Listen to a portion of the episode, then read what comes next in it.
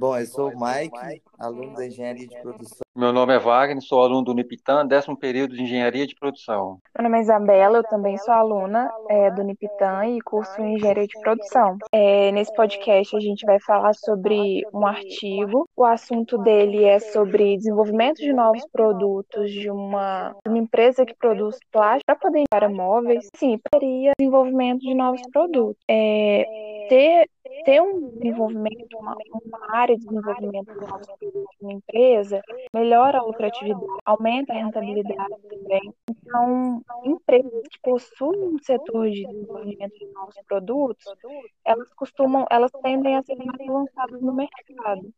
As que não têm um setor de desenvolvimento de novos produtos, elas têm mais dificuldade a realizar essas inovações e, e criar esses fatores estratégicos então, Isabela, esse justamente ter esse setor de desenvolvimento de novos produtos é porque isso precisa de ser estudado, precisa ter uma, um conceito, precisa ter análise, porque é uma, uma, um setor difícil. Não é simplesmente lançar um novo produto e acreditar que ele vai dar certo. Sim, tanto que tem empresas que têm esses setores de, de desenvolvimento né, de novos produtos, e tem empresas que não têm esse setor e mesmo assim está com assim, uma grande participação no mercado, principalmente dentro dessa área né, de acessórios plásticos para os móveis. Exatamente. Até no artigo que a gente falou, é, existe, foram investigadas três empresas, três com tempos distintos de mercado, uma mais nova, uma mediana e uma com muito tempo de mercado.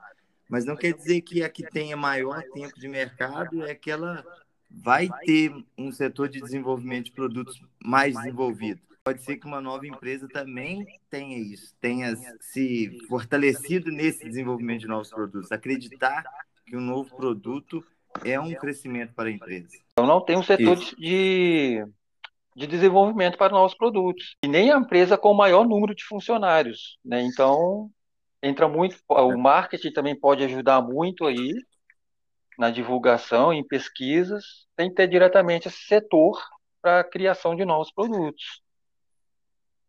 Você acredita, Isabela, que todos os produtos que, que passam pelo setor de desenvolvimento, eles vão dar certo? Acredito que não, porque vários fatores que contribuem para isso. Às vezes, um, um, produto foi desenvolvido, mas ele pode não ter sido bem aceito pelo mercado, pode ter alguma falha de pesquisa, é, então isso pode causar prejuízos, danos à imagem da empresa, baixo retorno. O, o produto também pode ter um, pode dar, dar certo no início, mas pode ter um ciclo de vida curto. E para isso tem fatores que contribuem para o êxito de um novo produto. O principal deles é a adaptação do produto às necessidades do mercado. Depois disso, adequação do produto e superioridade é, tecnológica, ou seja, a qualidade do produto diante dos outros e, enfim. Acho que uma competitividade ali também, né, entre né, dessa parte de competitividade entre as empresas também pode ser um fator que vai falar se o seu pode a ideia de seu produto vai ser bem aceito no mercado ou não, né? Isso. No Sim. artigo fala, tem é, é, produtos novos para o mundo, ou uma entrada em nova categoria, adição na linha de produto, melhoria de produto, tudo isso é do setor de desenvolvimento de produto. Quer dizer que nem sempre um novo produto ele, ele tem essa característica de ser, de ser do desenvolvimento, entendeu? Outras, como a entrada em nova categoria também, serve como um novo produto para a empresa. E entra também aqui questão de inovações, né? A inovação incremental, a inovação Isso. radical, né? Radical e a disruptiva, né?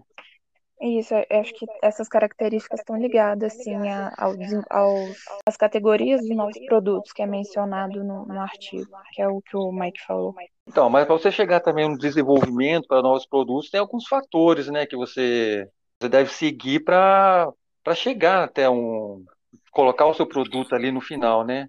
É aquele da geração de ideias? Geração de ideias, né? Você, você tem um, um brainstorm, você tem uma geração de ideias de alguma forma, depois você seleciona uhum. melhor assim quais que realmente são mais viáveis, aquelas análises, uhum. né? Então, são alguns fatores também pode contribuir, né, para ver se são o seu produto ser aceito ou não no mercado. Inclusive, essa análise comercial, a gente faz lembrar daquele questionário que o, que o Renan propôs para a gente fazer como atividade, que é criar um, um formulário com algumas perguntas a respeito de um produto que você pretende criar e comercializar. Você coloca Sim. lá o preço que você pretende vender esse produto, se as pessoas comprariam, se as pessoas indicariam, se ela tem alguma sugestão. Isso eu acredito que se encaixa nessa análise comercial que, que é mencionado no, no artigo. É, e voltando um pouco assim, é, e voltando um pouco assim para o artigo, é, é até meio difícil de se imaginar, né, que como é que uma empresa pode lançar tantos produtos, acessórios para os móveis, quando você pega algum, você pega para analisar algum móvel mesmo que você tem em casa, coisa assim, você vê que não é tanta coisa que tem, né? E tem tantas empresas disso que lançando tantas novidades por ano.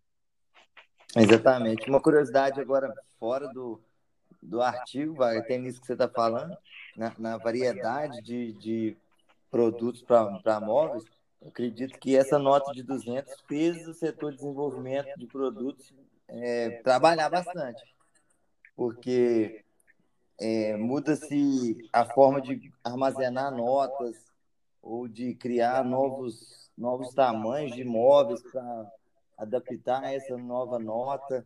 Acho que tudo isso é válido para motivar esse setor de desenvolvimento de produtos. Aqueles slots para guardar o dinheiro nos caixas que você fala, né? Isso, isso, exatamente. Então é isso, gente. É o nosso podcast. Mike, Isabela e Wagner, engenheiros de produção do Lepitã.